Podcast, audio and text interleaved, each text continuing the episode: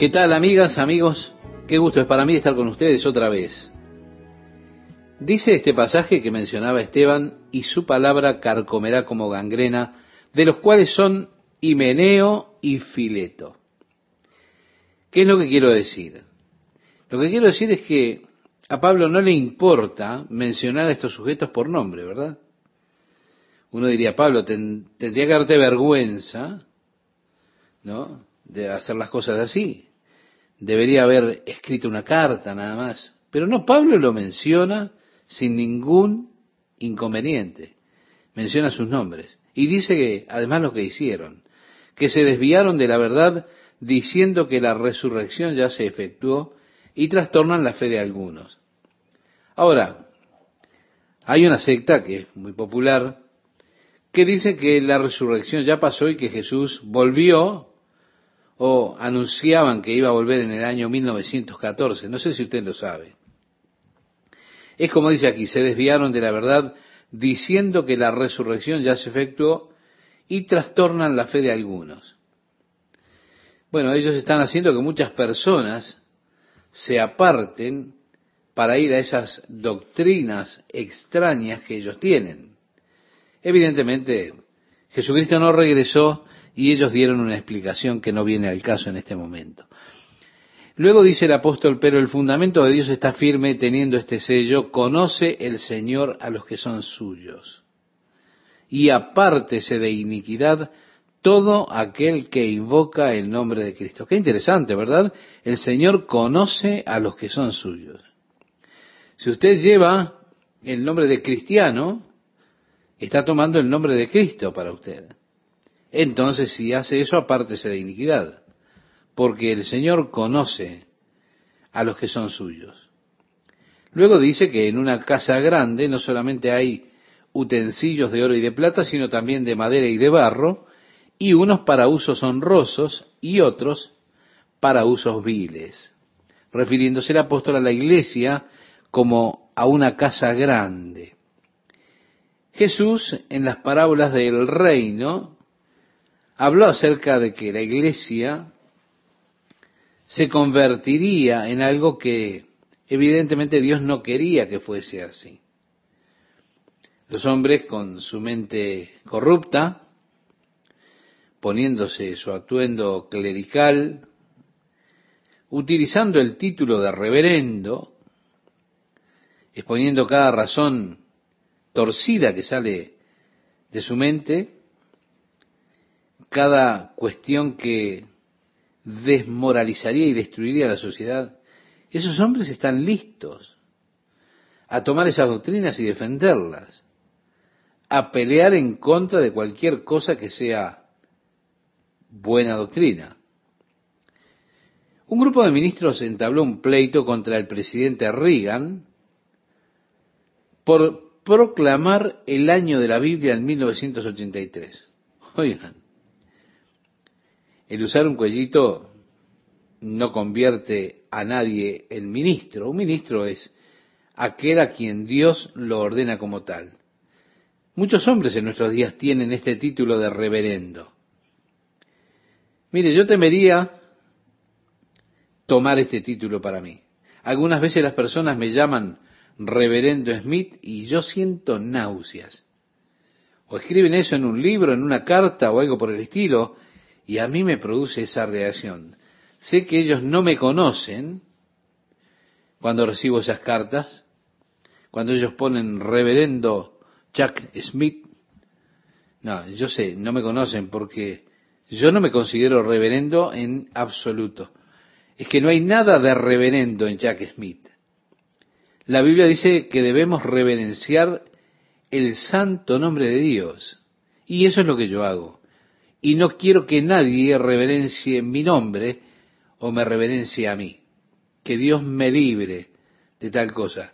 Yo soy como usted simplemente.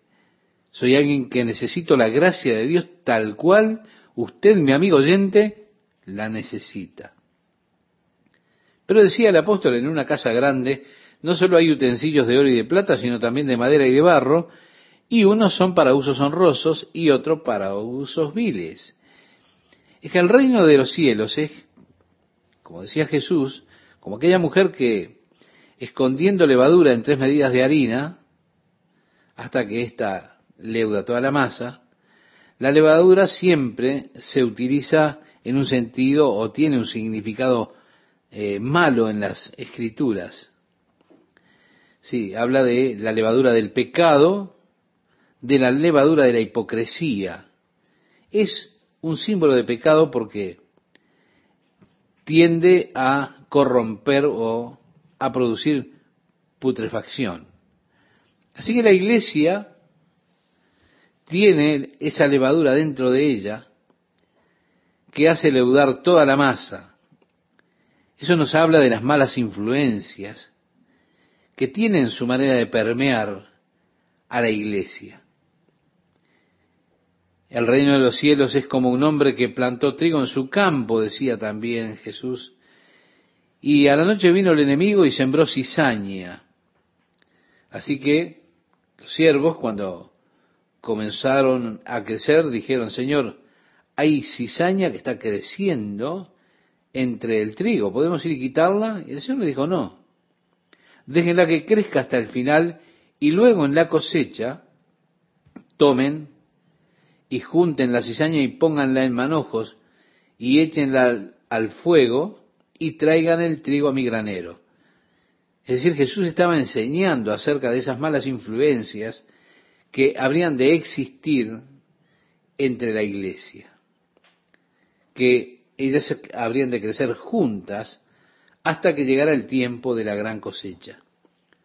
Y mi amigo, déjeme decirle, la iglesia no es una organización perfecta. En la iglesia usted encontrará toda clase de personas. Es sabio que usted reconozca eso, porque usted puede ser muy maltratado por aquellas personas que se presentan a sí mismas como cristianos antes que cualquier otro. Bien decía Jesús, no todo el que me dice Señor, Señor, entrará en el reino de los cielos. Así que no seamos blandos o necios en cuanto a este tema. La iglesia no es una organización perfecta, está conformada por toda clase de personas. Gracias a Dios que hay gente buena, gracias a Dios por los fieles a Jesucristo, gracias a Dios por los que verdaderamente están buscando a Dios con todo su corazón. Y es por ellos que nosotros existimos. Si no fuese por ellos, el Señor habría traído juicio a la iglesia ya hace mucho tiempo hasta que nos eliminara. Pero llegará el día cuando el juicio comenzará. ¿Dónde? Lo dice la Escritura, en la casa de Dios. Así lo decía el apóstol Pedro en su primera carta en el capítulo 4, verso 18. Es tiempo de que el juicio comience por la casa de Dios, y si el justo con dificultad se salva, ¿en dónde aparecerá el impío y el pecador? Quiero decir, si el juicio comienza en la casa de Dios, ¿qué ha de hacer usted si no es cristiano cuando ese juicio llegue a San Francisco? Por ejemplo. Así que la iglesia no es una organización perfecta los que están gastando sus vidas en ministerios tratando de perfeccionar la iglesia para que el Señor pueda volver nuevamente, quiero decirles que les espera una gran desilusión. Porque en una casa grande hay toda clase de vasos. Algunos cuyos propósitos son de honra, pero hay otros que son para deshonra. Los de oro y plata eran para el amo de la casa, para que él pudiera comer y beber en esos vasos de oro y plata, ¿se da cuenta? Y estaban los que usted usaba cuando venían visitas. Usted sacaba sus mejores vasos de plata o lo mejor de las tazas de oro, los bowls y todo lo demás, vasos de honra porque quería mostrarlos.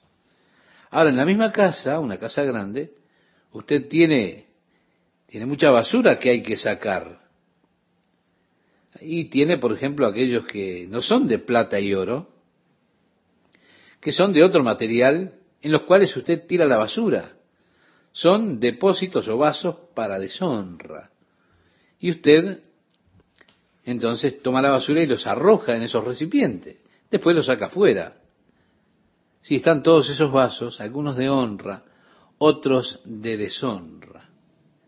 Estamos en esa gran casa y somos vasos. Ahora la pregunta que debemos hacer es ¿qué clase de vaso soy yo? ¿Soy un vaso de honor que encaja en lo que el amo quiere para usar? ¿Cómo soy? ¿O cómo puedo llegar a ser un vaso de esa calidad? Primeramente tengo que separarme a mí mismo de esas doctrinas impuras y de hombres que exponen esas doctrinas. Dice ahora el apóstol Pablo, así que si alguno se limpia de estas cosas, estas cosas con frecuencia se dirige o dirige la, la atención a las doctrinas estériles. Quizás usted diga, bueno, no veo nada de malo en eso. Suena un poco raro, pero ¿a quién le hace daño? Oh, sí que lo hace. Con frecuencia se promulgan doctrinas que tienen un efecto de esterilización. Cuando usted comienza a abrazar esa doctrina, lo esteriliza usted tanto que usted ya no produce más fruto. Son doctrinas que vuelven a la gente, a las personas introspectivas, todo enfocado hacia ellos mismos. Demonio, demonio, ¿qué tiene el demonio? ¿Se da cuenta? Están todos esos juegos de palabras en los cuales expulsan a los demonios de las personas, el demonio de la lujuria, la glotonería, la apatía y demás demonios que andan revoloteando alrededor y poseyendo a los creyentes, ¿se da cuenta? Así que bueno, esta noche vamos a tener una fiesta de expulsión de demonios. Sí, vamos a expulsar los demonios. No, mi amigo, el apóstol Pablo dice aquí, límpiese a usted mismo de esas cosas, de esas doctrinas, ellas no reditúan nada para usted, despójese de ellas. Si alguno se limpia de estas cosas, será instrumento para honra, santificado, es decir, Dios lo pondrá en un lugar especial, le ungirá y usted será adecuado para el uso del maestro. Dios lo comenzará a utilizar a usted. Y de eso es de lo que se trata verdaderamente, ¿no es cierto? De ser usado por Dios para que alguna vida sea tocada, que usted pueda compartir el amor de Dios, que pueda ser usado por Dios como un instrumento en las manos de Dios. De eso se trata la vida, mi amigo, mi amiga. De ser, como dice el apóstol a continuación, útil al Señor y dispuesto para toda buena obra. Si Dios comienza a prepararle por medio de la palabra por medio de la oración, de las experiencias, son parte de la necesaria preparación de Dios. El apóstol le escribió a los efesios diciéndoles, ustedes son hechura suya. Es decir, Dios está obrando en ustedes, creados para Cristo Jesús. Es decir, creados en Cristo Jesús para buenas obras que Dios ha preparado de antemano para que ustedes anden en ellas. Así le decía en el capítulo 2, versículo 10 de su carta a los Efesios. Dios ha preordenado el servicio que usted debe cumplir para, para la gloria de Dios. Pero Él tiene que primeramente obrar en usted preparándole. Así que las experiencias que atravesamos, las dificultades, las pruebas, los dolores, todas son parte de la necesaria preparación de Dios porque Él busca prepararlo como un vaso para ser utilizado por el Maestro. Al despojarme de mí mismo, Él puede llenarme de su plenitud para que ya no viva para mi propia gloria, sino para su gloria. Para que yo le sirva de tal manera que le dé gloria a Él. Decía el Señor en el, Sermón del Monte, en el capítulo 5, versículo 16 del Evangelio de Mateo, así alumbre vuestra luz delante de los hombres, para que vean vuestras buenas obras y glorifiquen a vuestro Padre que está en los cielos, preparado para toda buena obra. Luego dice el apóstol, huye también de las pasiones juveniles. ¿Cuántas personas han sido lastimadas por las pasiones juveniles? Huye. Es el ejemplo que vemos, por ejemplo, allí en José, cuando estaba sirviendo en la casa de Potifar. La esposa de Potifar se enamoró de José y buscó seducirlo para que viniera a la alcoba de ella y así le hablaba todos los días y lo quería seducir. Hasta que finalmente un día, cuando se fueron todos los siervos, ella intentó forzarlo y llevarlo a la cama. Él disparó dejando sus ropas. Salió corriendo, como diríamos hoy, desnudo, huyendo de las pasiones juveniles. La cosa más inteligente que se puede hacer. Es que hay veces cuando salir corriendo es lo más sabio que tenemos que hacer, huyendo de las pasiones juveniles. Luego dice, y sigue la justicia, la fe, el amor y la paz con los que de corazón limpio invocan al Señor, pero desecha las cuestiones necias e insensatas, sabiendo que engendran contiendas, porque el siervo del Señor no debe ser contencioso. No, no tenemos que entrar en esos pleitos, sino amable para con todos, apto para enseñar, sufrido, es decir, pronto para enseñar, pero con paciencia, porque hay toda clase de vasos. Que con mansedumbre corrija a los que se oponen por si quizá Dios les conceda que se arrepientan para conocer la verdad. Mi amigo, espero que Dios sobre. Usted tómese su tiempo, sea paciente, enseñe, enseñe con mansedumbre y luego espere simplemente que sus corazones se abran, que puedan volverse a la verdad. Y además, como dice el apóstol, y escapen del lazo del diablo en que están cautivos a voluntad de él. Permítame decirle qué importante es este versículo. Nos enseña que hay algunas personas que han sido cautivadas, apresadas por Satanás. Están en el lazo del diablo, cautivos. Ahora, tenemos el poder, la autoridad por medio de Jesucristo de librarnos de la cautividad del enemigo. Los que tiene Satanás los tiene por medio de un poder usurpado. Mire, Jesús murió por todos los hombres. Dio la vida por los pecados de todo el mundo. Esa obra de la redención de Jesucristo fue completa para toda la humanidad, cubriendo el pecado de cada hombre. Sí, Jesús vino para redimir al mundo para Dios. No obstante, Satanás todavía tiene cautivos a muchas personas. Pero ese lazo que él tiene es una autoridad usurpada que el diablo tomó. En tanto las personas consientan con él en mantenerse cautivos. Lo hacen porque él les cegó los ojos para que no vean la verdad de su propia y triste condición. Como decía el apóstol cuando le escribía su segunda carta a los Corintios en el capítulo 4, versículo 4 en los cuales el Dios de este siglo cegó el entendimiento de los incrédulos para que no les resplandezca la luz del Evangelio. Así que es una situación difícil para los no creyentes que están cautivos de Satanás. Sus ojos están cegados de manera que no pueden darse cuenta cuál es la verdad de su propia condición. No saben cuán precaria es la posición que tienen, puesto que Satanás los tiene ciegos respecto de la verdad de Jesucristo. Ah, no creo que en, en la Biblia haya toda clase de contradicciones. Sin embargo, estas personas dicen, no, no creo en la Biblia, porque tiene toda clase de contradicciones y todo lo demás. Y escuchan eso todo el tiempo.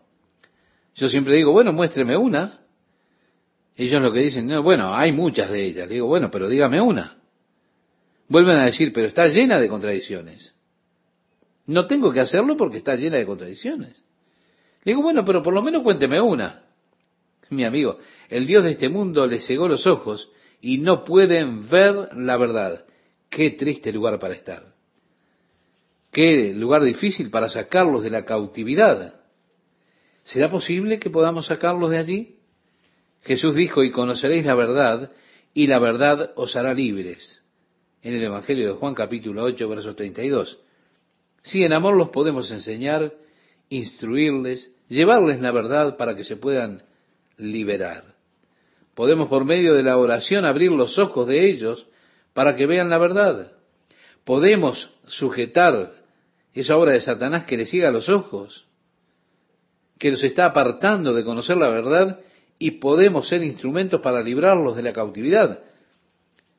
Seguramente deberíamos estar comprometidos seriamente en esta lucha, amigos oyentes, soportando las pruebas como fieles soldados de Jesucristo, saliendo allí a la trinchera, peleando contra el enemigo, librando a los que han sido tomados en cautiverio y librándolos por medio de lo único que los puede librar, que es la verdad del Evangelio de Jesucristo. Esa clase de vasos de honra son los que son usados por el Maestro para traer su amor y su gracia a aquellos alrededor nuestro que lo necesitan. Que Dios nos ayude a hacer esa clase de vasos.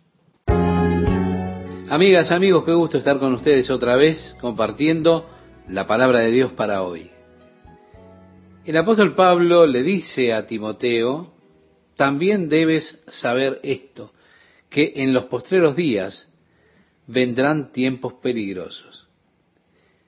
Mi amigo oyente, qué escritura interesante que nos habla de los últimos días y como esta hay otras escrituras que hacen referencia a este tema, hablándonos de los últimos días, y uno encuentra que es una descripción totalmente apropiada para el día y la era que vivimos. Pablo le advierte a Timoteo de ciertas cosas que habrían de suceder en los últimos días. Y mientras adelantamos en esta lista, esto resulta como leer el periódico del día de hoy. Si vendrán tiempos peligrosos. Y la causa de que sean tiempos peligrosos se encuentra en todas aquellas cosas que las personas están haciendo y que están por decirlo de alguna manera, al tope en la lista de nuestros días. Mire cómo dice a continuación, porque habrá hombres amadores de sí mismos. Mi amigo oyente, ¿ha visto usted una época en la cual las personas fueran tan amadoras de sí mismos como en esta época? Todo en el día de hoy es para la belleza del cuerpo. El énfasis que hacen tantas personas en ser hermosas, Sí, amadores de sí mismos. El narcisismo en nuestro tiempo es lo máximo. Pero mire, junto con los amadores de sí mismos, vienen los avaros que menciona aquí el apóstol Pablo. Aquellos que tienen el deseo de tener más y más y más, porque después de todo, yo lo valgo. O como dice algún programa, yo lo merezco. Vanagloriosos, soberbios, blasfemos, mire qué lista, desobedientes a los padres, ingratos, impíos. Cada una de estas palabras en el griego es una palabra interesante para que la estudiemos. Si usted quiere, busque un buen diccionario griego y haga un estudio de cada una de estas palabras que Pablo utiliza, que describen las actitudes de las personas, especialmente en estos últimos días. Luego dice sin afecto natural. Mire, cuando leo las cosas que están aconteciendo, los reportes del Departamento Social sobre el abuso infantil, uno sacude la cabeza porque no lo puede creer. No puede creer que una persona sea capaz de hacer las cosas que hace a menos que ellos tengan esta característica, sin afecto natural. Porque hay un cierto amor natural que aparta a las personas de hacer cosas que lamentablemente se están haciendo en el día de hoy. Todo lo que uno puede decir es que ellos viven sin afecto natural. Dios ha colocado en nuestro corazón un cierto amor natural de un padre hacia un hijo, del hijo hacia el padre, hacia los abuelos. Yo creo que es instintivo en las personas el amor de un padre por un hijo o de un adulto por un niño, especialmente en estos casos porque nos damos cuenta la impotencia que tiene un niño y la dependencia que ellos tienen de los, demás.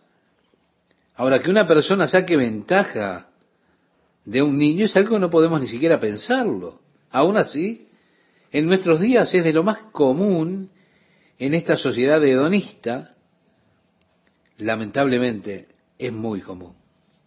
Y es algo muy triste. Recuerdo al profeta de Dios que habló acerca de Israel y dijo, porque sembraron viento y torbellinos segarán. El profeta Oseas en el capítulo 8 de su libro, en el versículo 7. Y me temo que esto es también cierto para nuestros días. Se están sembrando viento y ahora llega el tiempo de recoger, de segar torbellinos. Luego sigue con la lista, implacables.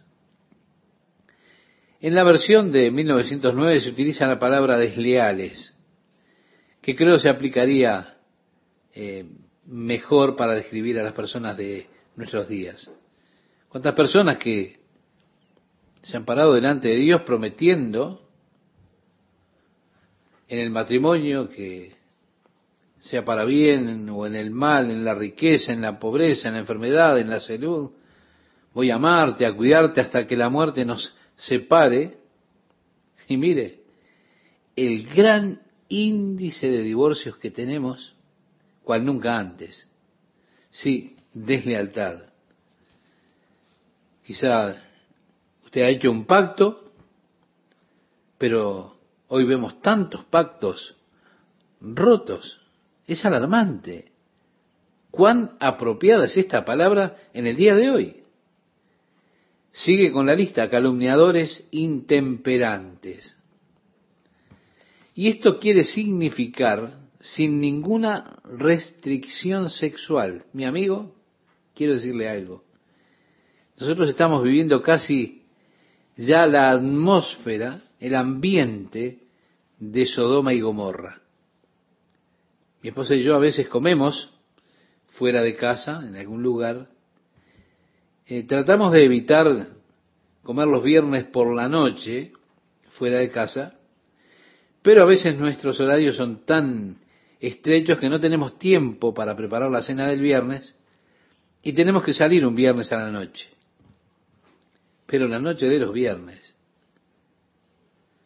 todos andan por allí buscando alguna compañía para el fin de semana, intemperantes sin restricciones sexuales.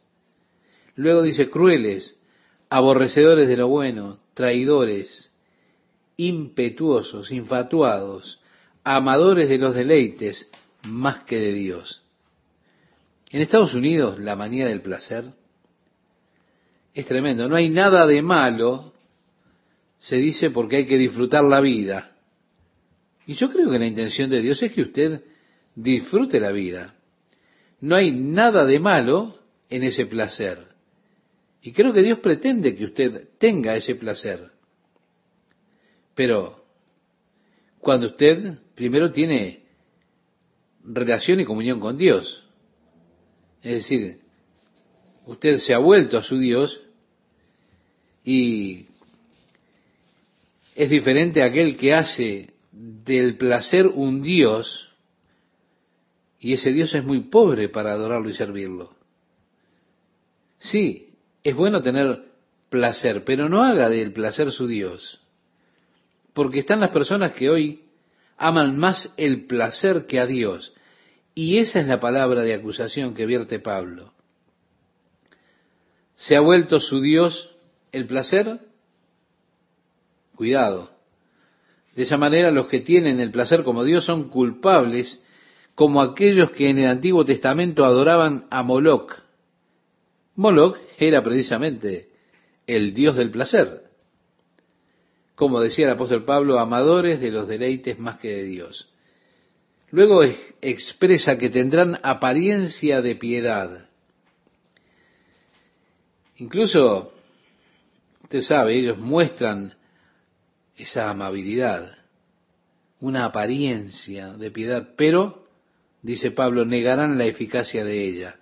A estos evita, porque de estos son los que se meten en las casas y llevan cautivas a las mujercillas cargadas de pecados, arrastradas por diversas concupiscencias. Estas siempre están aprendiendo y nunca pueden llegar al conocimiento de la verdad. Así que la palabra griega que se utiliza aquí para describir esto, llevan cautivas sus mujercillas necias, es la misma palabra griega que se utilizaba para describir lo que se conoce como la charlatanería. Es como si dijéramos, estas son charlatanas. Pablo está diciendo la clase de personas que andan por ahí vendiendo pociones milagrosas, engañando, defraudando a las personas, con todo tipo de artilugio. Dice ahora, y de la manera que Janes y Jambres resistieron a Moisés, así, también estos resisten a la verdad, hombres corruptos de entendimiento, réprobos en cuanto a la fe. Bien, cuando Moisés apareció delante de Faraón, si usted recuerda, ya lo hemos estudiado, él lanzó su vara allí delante del faraón y esa vara se convirtió en serpiente. Si usted recuerda, los magos de faraón hicieron lo mismo, lanzaron sus varas y también se convirtieron en serpientes.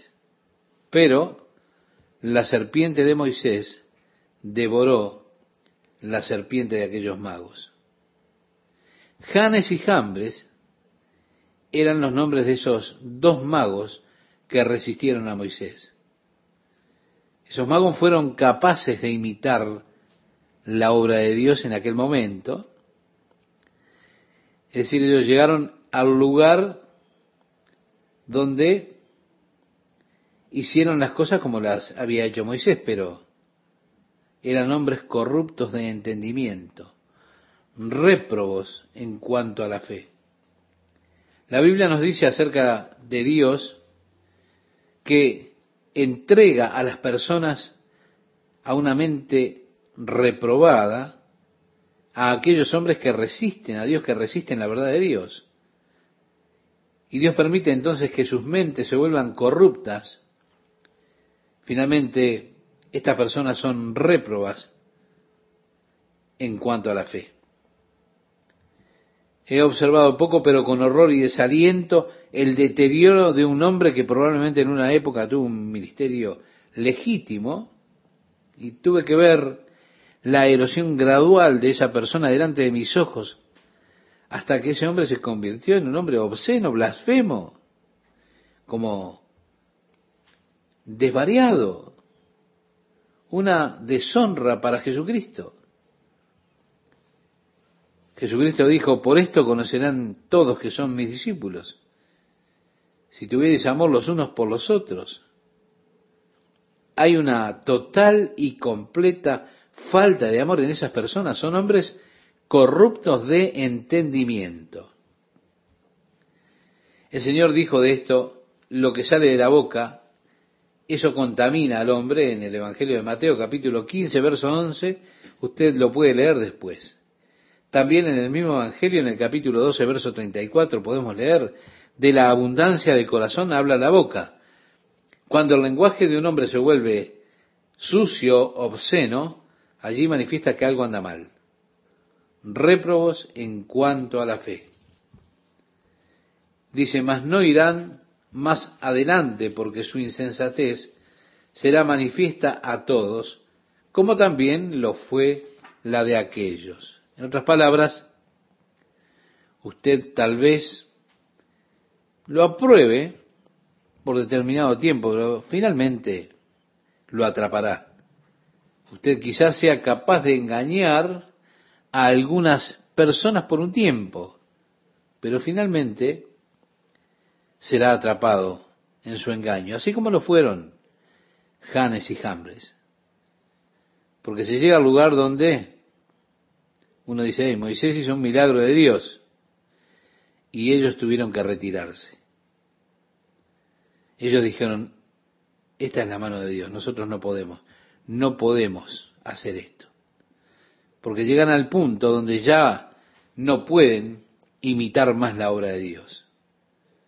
Y entonces, como decía el apóstol, su insensatez será manifiesta a todos, como ocurrió con Janes y Jambres.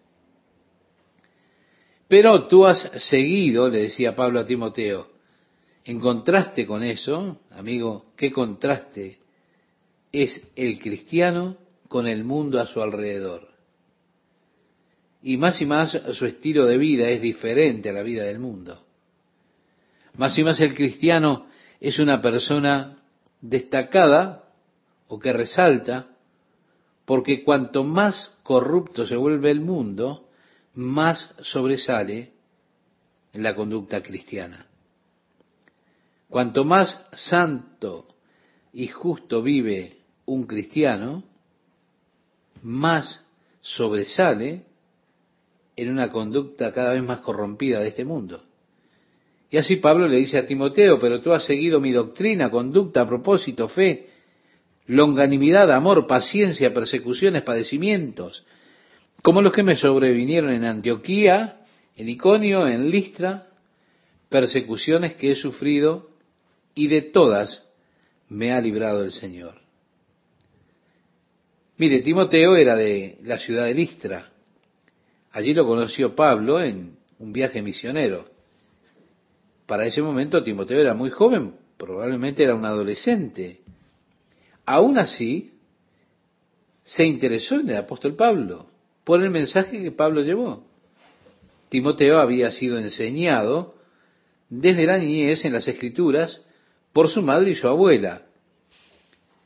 Y por eso Pablo comenzó con las escrituras a probar que Jesús era el Mesías, era el Mesías con ese trasfondo del Antiguo Testamento y con el trasfondo este de Timoteo. Timoteo, habiendo conocido la escritura desde la niñez, él pudo descubrir, pudo ver la verdad en lo que Pablo hablaba. Y así Timoteo adoptó el cristianismo. Pero probablemente él estaba allí en Listra cuando las personas de aquella ciudad apedrearon a Pablo hasta que pensaron que estaba muerto y así lo tiraron fuera de la ciudad. Probablemente Timoteo estaría allí viendo a aquellos que andaban llorando porque le habían hecho esto a Pablo mirando el cuerpo de Pablo en el suelo, de repente sus lágrimas se terminaron porque Pablo comenzó a respirar, a moverse, se puso en pie y dijo, bueno, vamos a regresar y vamos a predicar un poco más. Qué hombre Pablo, ¿verdad? Pablo dice, ustedes saben la clase de vida que yo he vivido, ustedes saben las persecuciones que he experimentado, pero el Señor me ha librado de todas ellas. El Salmo 34, versículo 19, expresa, muchas son las aflicciones del justo, pero el Señor le libera de todas ellas. La vida del apóstol Pablo realmente era tremendamente un contraste con el mundo.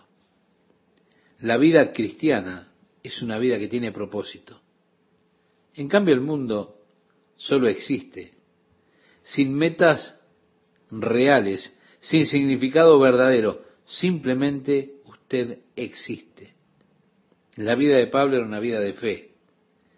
Era de sufrimiento, pero era de amor y de paciencia. Usted ahora puede pensar que el mundo trataría a una persona de manera muy cordial si esa persona fuera así.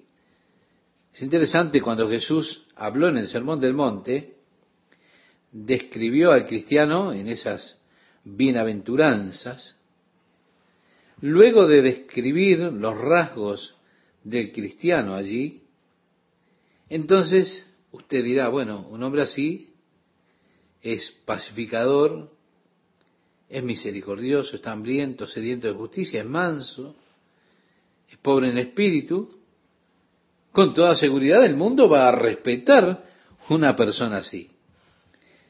Pero luego de haber dado las características o los rasgos de lo que es un hombre piadoso, Jesús entonces en la última bienaventuranza dice, bienaventurados sois cuando por mi causa os vituperen y os persigan y digan toda clase de mal contra vosotros mintiendo. Sí, mi amiga, mi amigo, el mundo en realidad no admira los rasgos verdaderos de un cristiano. ¿Por qué? Porque el verdadero Hijo de Dios lleva a una persona mundana a la convicción de que es un pecador. Y eso los irrita. ¿Sí? Se sienten irritados por su amor, su paciencia, su bondad. ¿Por qué? Porque ellos se sienten culpables. Y si no, miren lo que le hicieron a Jesús. Y Jesús en el Evangelio de Juan, capítulo 15, verso 20, decía, si a mí me han perseguido, también a vosotros os perseguirán. Así que si usted es cristiano, no espere que el mundo admire su vida piadosa. No, no espere que el mundo lo aplauda cuando usted habla contra el pecado, contra el mal ellos gritarán, crucifícale, en lugar de aplaudirlo. Y Pablo, usted sabe, decía que había vivido, cómo había vivido, su fe, su sufrimiento, su amor, su paciencia, y también habló de las persecuciones y aflicciones que tuvo que atravesar. ¿Qué tal amigas, amigos? ¿Cómo están? Este versículo dice, y también todos los que quieren vivir piadosamente en Cristo Jesús padecerán persecución. Mi amigo oyente, déjeme decirle algo. Esta es una de esas promesas que tiene la Biblia que a mí no me gusta. No, no es la clase de promesa que nos gusta disfrutar, ¿verdad? A mí me gusta más. Mi Dios pues suplirá todo lo que os falta. Como dice en Filipenses capítulo 4, verso 19. Esa sí me gusta. Pero los que quieren vivir piadosamente en Cristo Jesús padecerán persecución. Déjeme decirle que usted está en terreno enemigo, que usted es un extranjero, es un peregrino en este mundo, y este mundo está en rebelión contra Dios.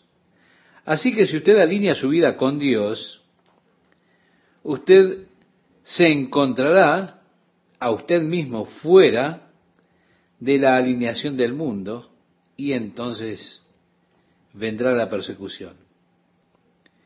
El apóstol Pedro decía en su primera carta, en el capítulo 4, verso 12, Amados, no os sorprendáis del fuego de prueba que os ha sobrevenido como si alguna cosa extraña os aconteciese.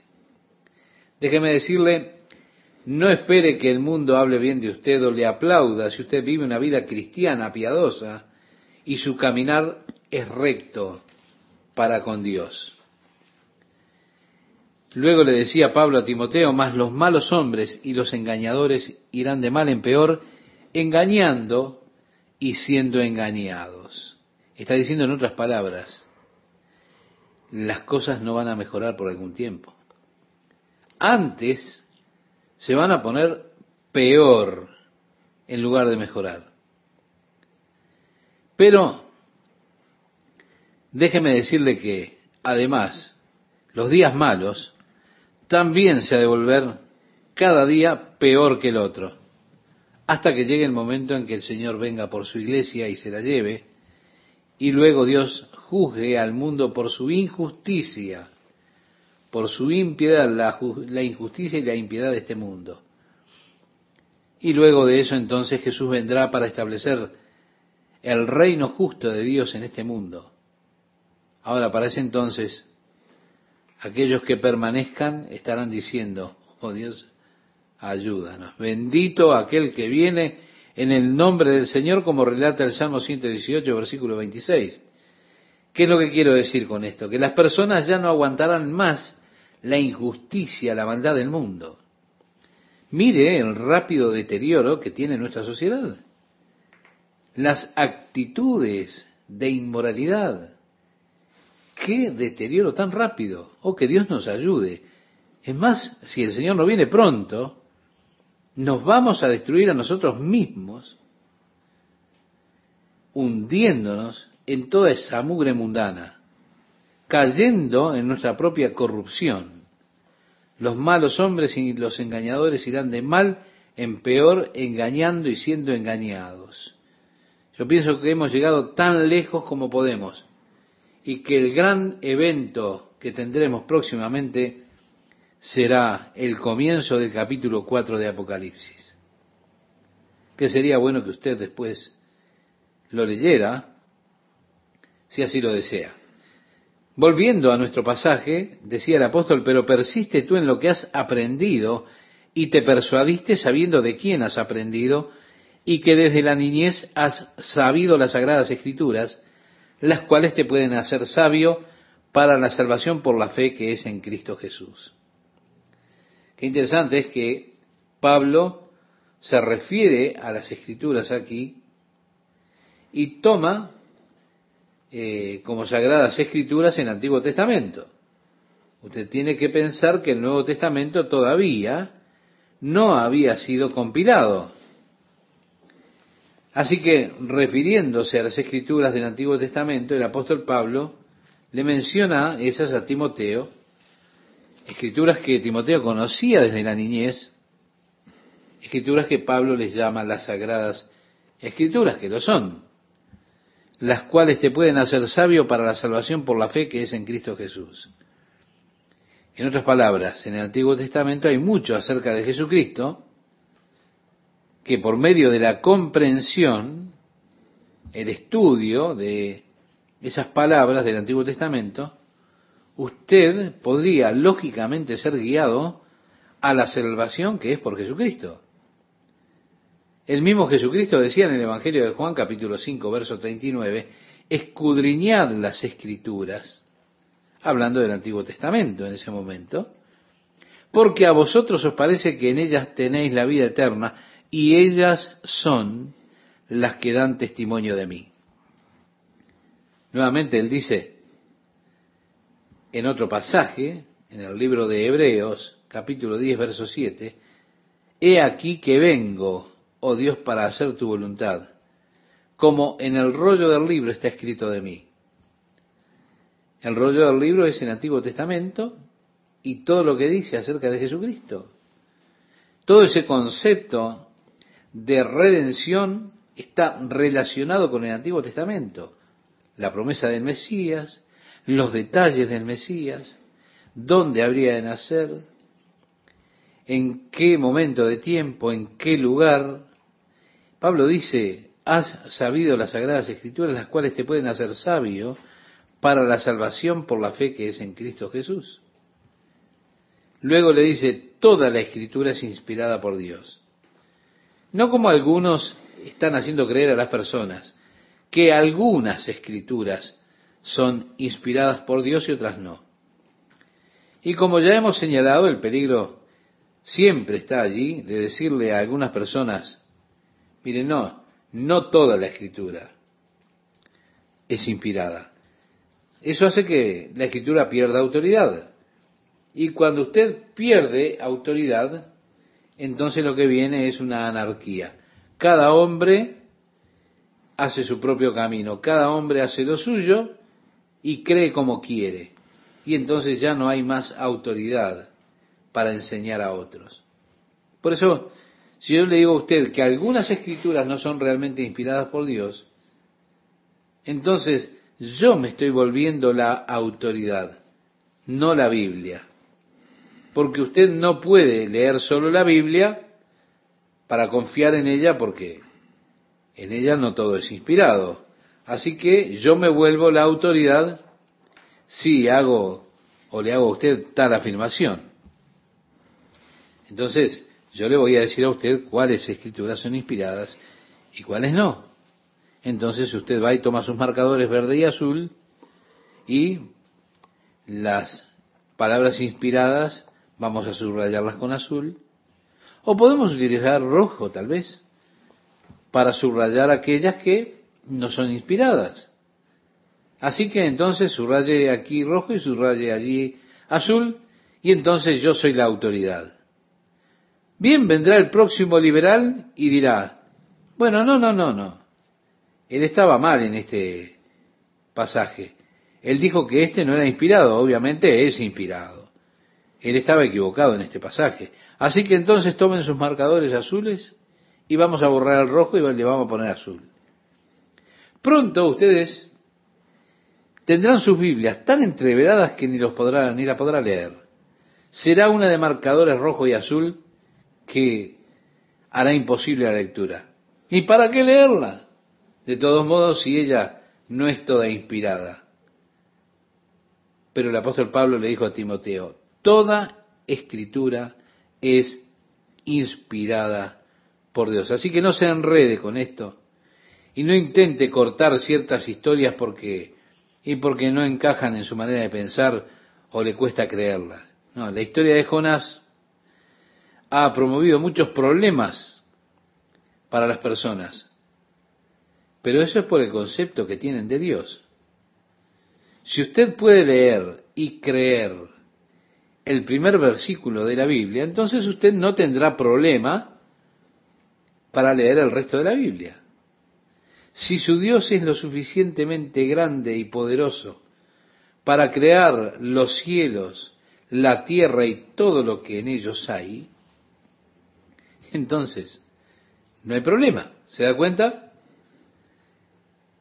El problema está en que muchas veces tambaleamos en ese primer versículo de la Biblia. Y eso es lo que genera problemas para entender el resto de la Biblia. Y nuestro Dios se vuelve un Dios mucho más pequeño que el Dios que presenta la Biblia. Pero mire usted, si usted comienza a tomar la historia de Jonás y dice, ah, yo esto no lo puedo creer de ninguna manera. Un día le dijeron a Jesús, muéstranos una señal. Y sería bueno que usted comenzara a creer en ese pasaje de Jonás, porque Jesús lo hizo. Si le pidieron una señal, ¿y qué dijo Jesús? Dijo, la generación mala y adúltera demanda señal, pero señal no le será dada sino la señal del profeta Jonás. Porque como estuvo Jonás en el vientre del gran pez tres días y tres noches, así estará el Hijo del Hombre en el corazón de la tierra tres días y tres noches. Oh Jesús, ¿tú quieres decir, realmente quieres decir que tú crees esa historia de Jonás? Pero no te das cuenta, Jesús, que es solo un mito, que es una fábula. ¿Cómo es que pudieron engañarte, Jesús? Yo pensaba que tú eras, pensaba que tú eras el Hijo de Dios y más inteligente. ¿Se da cuenta? Noé, que la tierra realmente fue toda inundada y Noé escapó. Pero mire, Jesús dijo, como en los días de Noé, así será cuando venga el Hijo del Hombre. En el Evangelio de Lucas capítulo 17, verso 26, usted lo puede confirmar. Sí, así como confirmó por este pasaje Jesús que Noé fue una persona real y que hubo un diluvio que fue un evento real. Así que usted debe tener cuidado cuando comience a socavar a un lado o al otro lado la Biblia, porque todo eso recaerá sobre usted. Vendrá en contra suya. Toda escritura es inspirada por Dios. Si usted tiene dificultades para comprenderla, en alguna parte, en lugar de dejar la escritura, debería decir, bueno, yo necesito comprender esto todavía. Pero no debe decir, Dios realmente no dijo esto. Solamente diga, hey, yo realmente no comprendo esto. Hay muchas escrituras que no comprendo. Yo tengo en mi computadora un archivo que dice esperar por más información. Yo he archivado muchas escrituras en ese archivo.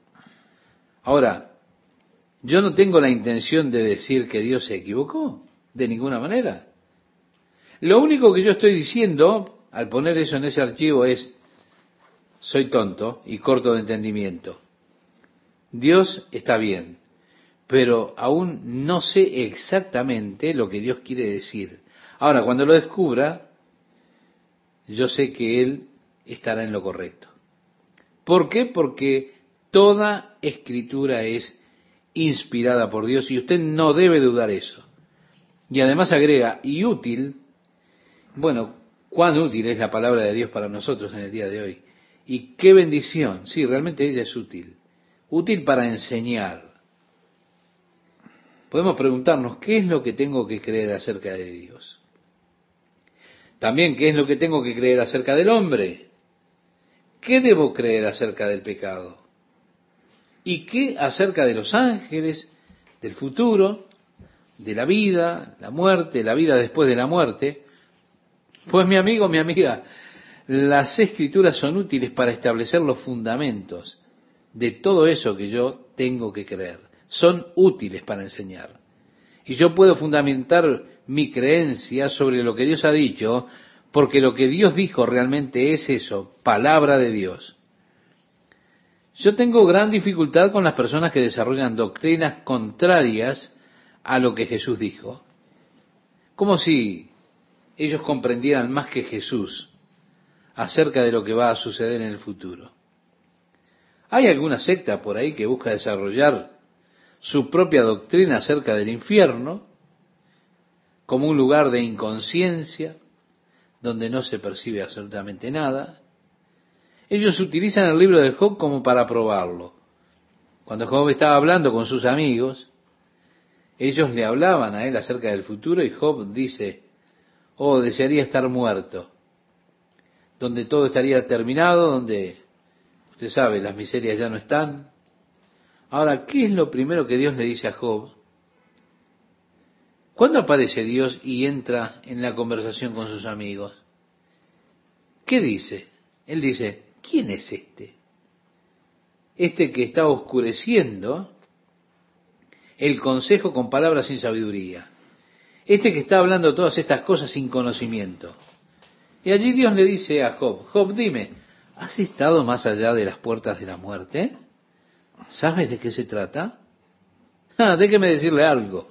Jesús sí. Y es Él que nos dice de qué se trata el, el tema, en el Evangelio de Lucas capítulo 16. Ahora, ¿van ustedes a aceptar la palabra de Jesús o van a desarrollar una doctrina totalmente opuesta a las palabras que Jesús dice allí?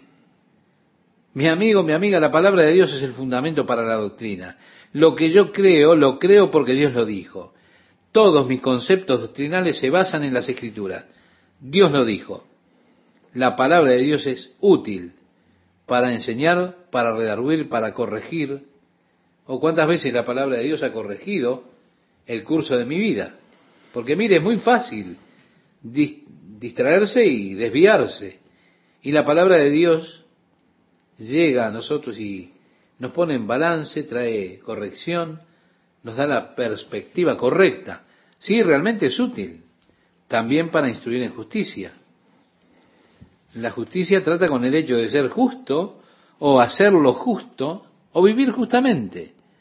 Le instruye a usted en la vida correcta, como si dijera, esto es lo correcto que hay que hacer. Nos instruye en justicia. ¿Para qué? Lo dice el apóstol Pablo a fin de que el hombre de Dios sea perfecto. Y la palabra perfecto, por supuesto, siempre habla de plenitud. Dios quiere que usted tenga una vida plena.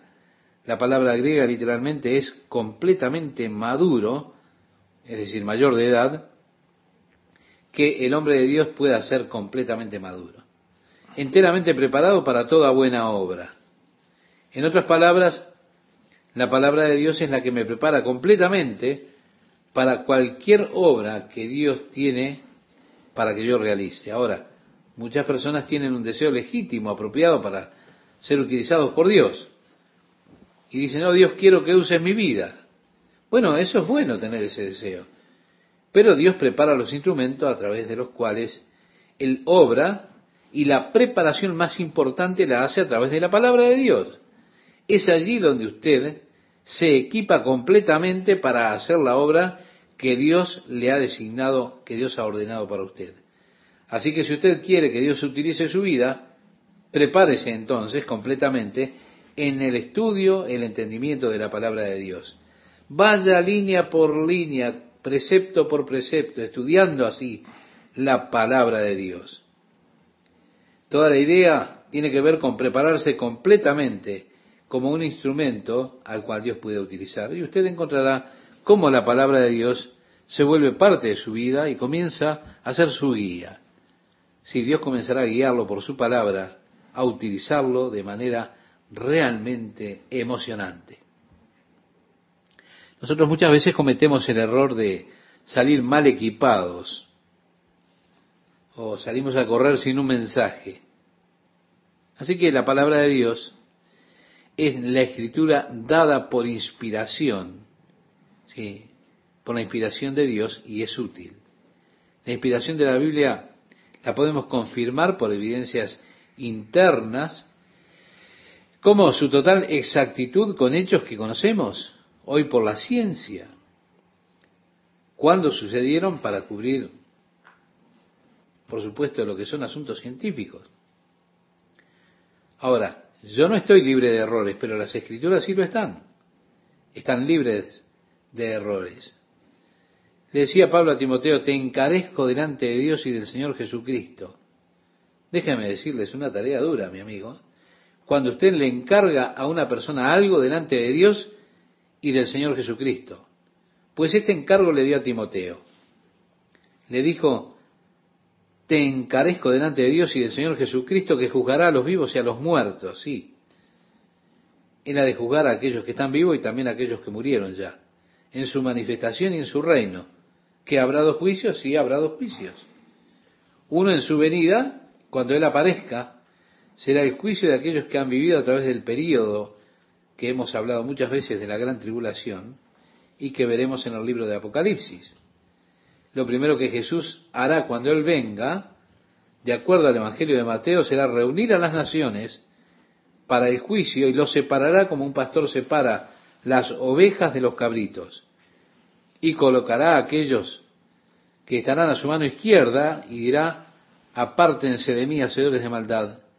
Yo estaba hambriento y ustedes no me alimentaron, estuve sediento, no me dieron de beber, estuve desnudo, no me cubrieron, Estuve enfermo y no me visitaron, en prisión y no me visitaron. Ellos dirán, Señor, ¿cuándo te vimos así? Y el Señor les dirá, en tanto no lo hicieron a uno de estos pequeñitos que creen en mi nombre, tampoco me lo hicieron a mí. El juicio, el cual Él determinará a aquellos que podrán entrar a la era del reino, ocurrirá cuando Jesús vuelva a este mundo, para reinar sobre la tierra por mil años. Ahora, luego de los mil años de reinado, Él entonces juzgará a los muertos. Y de los muertos, grandes y pequeños, estarán delante del gran trono blanco de Dios para ser juzgados por las cosas que están escritas en los libros de Dios. Qué gusto para mí estar con ustedes, amigas y amigos, compartiendo una nueva emisión de la palabra de Dios para hoy. Sí, terminamos este día con este estudio realmente apasionante de estas cartas pastorales a Timoteo. decía Pablo, te encarezco delante de Dios y delante del Señor Jesucristo, que juzgará a vivos y a muertos en su aparición en su reino. Nos habla de los dos juicios que ya mencionamos en el programa anterior. Ahora, ¿qué es lo que le encarga el apóstol Pablo a Timoteo? Que prediques la palabra. Podríamos preguntarnos por qué. Bien, porque es la palabra de Dios la única que puede cambiar al hombre. Es la palabra de Dios la que puede inspirar realmente, producir cambios, la que puede limpiar el pecado del hombre. Así que predica la palabra. Ahora, ¿no es una pena que en nuestros días haya tan poca predicación de la palabra de Dios en los púlpitos de las iglesias? te encarezco delante de Dios y del Señor Jesucristo, Timoteo, que prediques la palabra. Pablo dice, porque no nos predicamos a nosotros mismos, sino a Jesucristo como Señor y a nosotros como vuestros siervos por amor de Jesús. Así le escribía a los Corintios en su segunda carta, capítulo 4, verso 5. Sí, eran sus siervos. Por eso le dice, predica la palabra. Después, que instes a tiempo y fuera de tiempo. Estaba proponiéndole que estuviera listo para salir. Una vez se siente, bueno, ahora sí o ahora no. No, no, siempre listo para salir. Redarguye, reprende, exhorta con toda paciencia y doctrina. Pablo hace énfasis aquí, primero en predicar la palabra, lleva a las personas que no tienen doctrinas o que no tienen adoctrinamiento a los fundamentos básicos de las verdades de Dios. Por eso predica la palabra. Y dice, porque vendrá tiempo cuando no sufrirán la sana doctrina, sino que teniendo comezón de oír, se amontonarán maestros conforme a sus propias concupiscencias, y apartarán de la verdad el oído y se volverán a las fábulas. Es algo interesante como que la palabra de Dios parece crear un apetito por la palabra de Dios. La palabra de Dios es realmente tan emocionante, hay tanto allí, es tan poderosa, tan dinámica, que cuando usted realmente está siendo enseñado por la palabra de Dios, usted realmente está teniendo allí un plato fuerte, comienza a crecer, a fortalecerse, y usted solamente podrá estar satisfecho con la palabra de Dios en esos hermosos días. Por supuesto, dejará o no querrá tener pequeños sermones. No, no, no. Usted querrá la palabra de Dios que lo hace crecer. A usted le parecerá que todo es realmente maravilloso y el mundo es es grande y hay que salir a enseñar la palabra de Dios. Pero llegará el tiempo, sin embargo, si una persona no tiene una dieta que tenga que ver con el alimento de la palabra de Dios, en que las personas tendrán comezón de oír. Miren, las personas quieren estar entretenidas, buscan juegos, entretenimientos, apartar sus oídos de la verdad y abriendo sí sus oídos para escuchar fábulas. Ahora, Pablo le decía a Timoteo, pero tú sé sobrio en todo, soporta las aflicciones, haz obra de evangelista, cumple tu ministerio.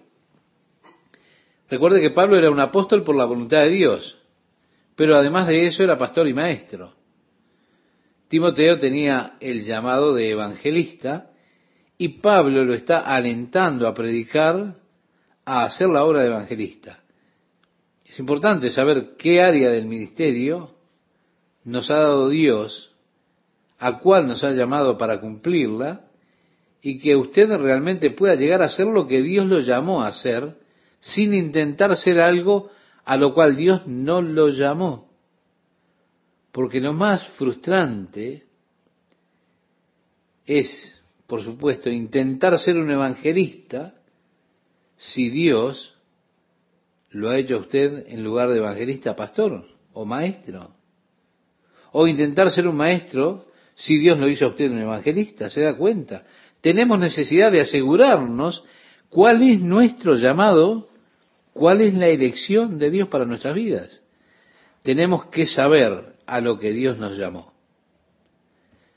Los primeros 16 años, más o menos, de mi ministerio, fueron una etapa totalmente frustrante. Yo buscaba ser Chuck el evangelista por la voluntad de Dios. Pero mi amigo, Dios no me llamó para ser un evangelista. Y mis esfuerzos por ser un evangelista fueron tan frustrantes porque fue realmente un ministerio infructuoso. Y no fue hasta que yo realmente reconocí y llegué al conocimiento de que Dios me había llamado para ser un pastor, para ser pastor maestro, no fue hasta ese momento que mi ministerio comenzó a ser bendecido porque y porque ahora es natural, ahora no tengo que estar forzando absolutamente nada. Ahora puedo ser lo que Dios me llamó a ser y estar contento con eso, me gusta mucho. De allí que le dice a Timoteo, haz la obra de evangelista, cumple tu ministerio. Es tan importante, mi amiga, mi amigo oyente, que nosotros cumplamos el ministerio que Dios nos dio. Pablo decía, porque yo ya estoy para ser ofrecido o sacrificado y el tiempo de mi partida está cercano. Las cosas iban mal para Pablo allí en Roma. El juicio no se veía muy favorable. Él había escuchado los cargos, veía la actitud del gobierno romano, entonces Pablo se daba cuenta que sus días estaban contados. Esta es la última carta que Pablo escribió. Es la segunda epístola a Timoteo. Y él se da cuenta de que la escritura ya está allí en la pared. El tiempo de mi partida está cercano. Con Pablo él veía la muerte solo como una partida en su viaje. Era alguien que pensaba, me voy a mudar dentro de poco de esta tienda a una mansión. El edificio de Dios no hecho por manos eterno en los cielos que le decía a los corintios en su segunda carta que les escribió, capítulo 5, versículo 1. El tiempo de mi partida está cercano. Después dice Pablo, he peleado la buena batalla, he acabado la carrera, he guardado la fe. Ah, qué cosa tan importante de decir cuando el tiempo de la partida está tan cerca. Anteriormente el apóstol Pablo le había escrito a los filipenses y les decía, no que lo haya alcanzado ya ni que ya sea perfecto, sino que prosigo por ver si logro hacer aquello para lo cual fui también nacido por Cristo Jesús. Hermanos, yo mismo no pretendo haberlo ya alcanzado, decía Pablo, pero una cosa hago, olvidando ciertamente lo que queda atrás y extendiéndome a lo que está delante, prosigo a la meta, al premio del supremo llamamiento de Dios en Cristo Jesús. Así le escribía a los filipenses en su carta, en el capítulo 3, versículos 12 al 14, porque él veía la vida cristiana como una carrera. Él les había dicho a los corintios, en su primera carta, capítulo 9, verso 24, ¿no sabéis que los que corren en el estadio, todos a la verdad corren, pero uno solo se lleva el premio? corred de tal manera que lo obtengáis. Pero él ahora dice, he peleado una buena batalla. He terminado ahora mi carrera, he guardado la fe. Y agrega, por lo demás, me está guardada la corona de justicia, la cual me dará el Señor juez justo en aquel día, y no solo a mí, sino también a todos los que aman su venida. Sí, en las Escrituras se nos dice que debemos esperar la venida de Jesucristo. Pablo habla acerca de amar su venida. Menciona la corona de justicia. Jesús le dijo a la iglesia de Esmirna, en el capítulo 2 de Apocalipsis, el versículo 10, sé fiel hasta la muerte, yo te daré la corona de la vida. Porque hay diferentes coronas en el cielo. Y está también esta corona de justicia para los que aman la venida de Jesús. El Señor, nuestro juez justo, nos dará esa corona, no solo a mí, sino a todos los que aman su venida. Luego dice, procura venir pronto a verme. En otras palabras, hey, vení pronto, estoy por irme. El tiempo de mi partida está cercano, así que apúrate, ven tan pronto como puedas, le está diciendo Pablo. Y dice algo más, porque Demas me ha desamparado. Si recordamos, Demas se había unido a Pablo, estaba unido con Pablo en otro de los saludos de sus epístolas anteriores, está unido con Pablo. Pablo dijo antes que todos aquellos de Asia lo habían desamparado.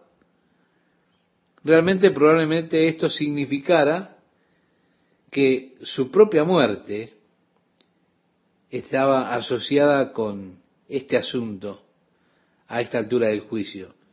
Porque él estaba preso condenado a muerte, y asociarse con Pablo en ese momento, y haría que fuese peligrosa la existencia o que sus propias vidas corrieran riesgo.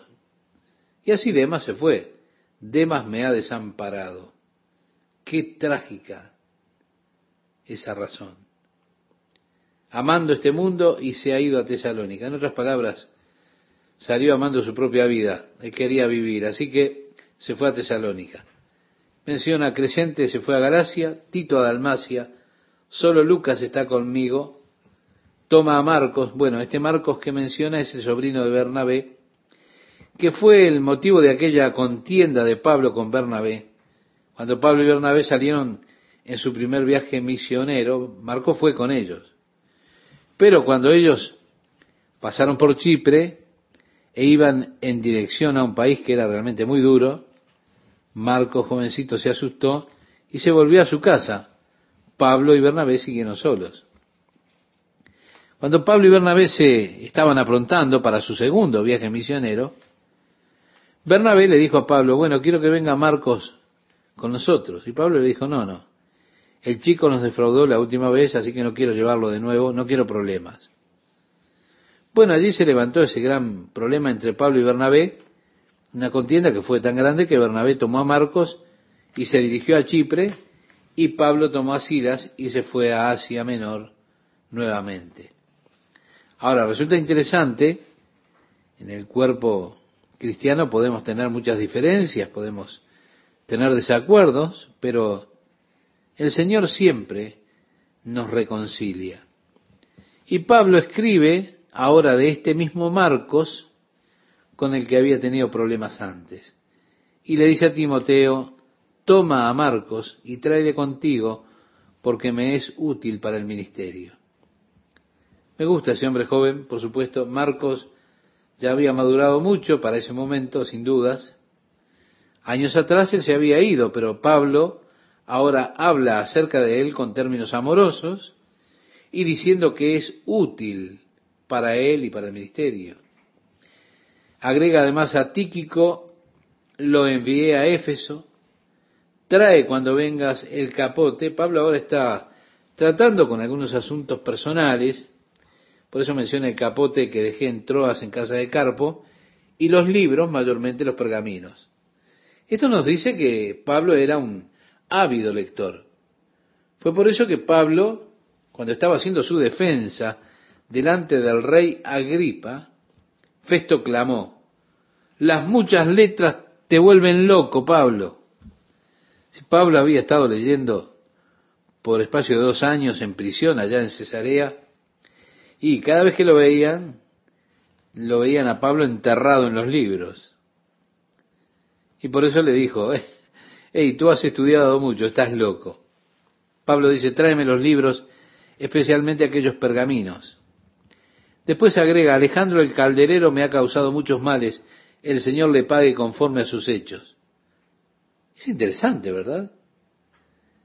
Orando por aquellos que malignamente nos han tratado, pero bueno, yo no sé si él pretendía con esto que usted ore de esa manera. Pero eso es lo que decía Pablo. Y le decía a Timoteo, guárdate tú también de él, es decir, cuídate de Alejandro el Calderero, pues en gran manera se ha opuesto a nuestras palabras. En mi primera defensa ninguno estuvo a mi lado, sino que todos me desampararon, no les sea tomado en cuenta. También es interesante, el apóstol Pablo estaba totalmente olvidado por todos sus amigos cuando tuvo que tener esa primera audición delante de Nerón. Sí, ellos lo abandonaron, pero él dice, el Señor estuvo a mi lado y me dio fuerzas para que por mí fuese cumplida la predicación y que todos los gentiles oyesen. Y así fui librado de la boca del león. Bueno, león, o podríamos decir Nerón, que también parece que él lo está llamando aquí el león. Sí, tal vez podía referirse a ser echado en las arenas del circo con los leones, pero yo personalmente creo que se está refiriendo de manera escondida allí a Nerón. Él dijo, pero el Señor estuvo a mi lado y me dio fuerzas para que por mí fuese cumplida la predicación y que todos los gentiles oyesen. Mire, lo que sucedió es que cuando Pablo estuvo delante de Nerón, sin dudas, él tuvo la oportunidad de predicarle a Nerón.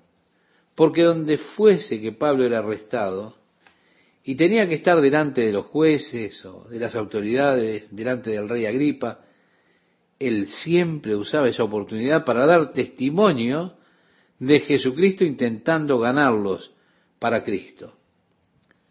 Jesús le dijo a sus discípulos, ustedes serán perseguidos y los arrestarán y los llevarán delante de magistrados y delante de los reyes, pero no dispongan de lo que van a decir porque en esa hora el Espíritu les dará las palabras que ustedes deben decir y les será como oportunidad para testificar.